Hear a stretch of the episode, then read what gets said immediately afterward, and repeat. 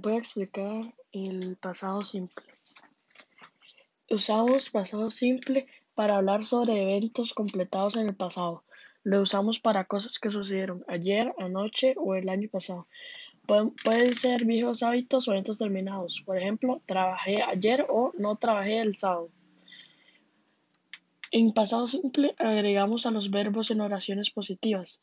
No importa quién sea el sujeto, simplemente agregamos ed al verbo sujeto más verbo.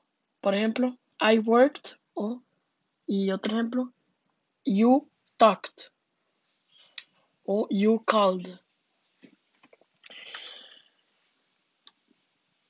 Con el verbo que termina en e simplemente agregamos de o como love que termina en e, entonces solo le agregamos de al final, loved.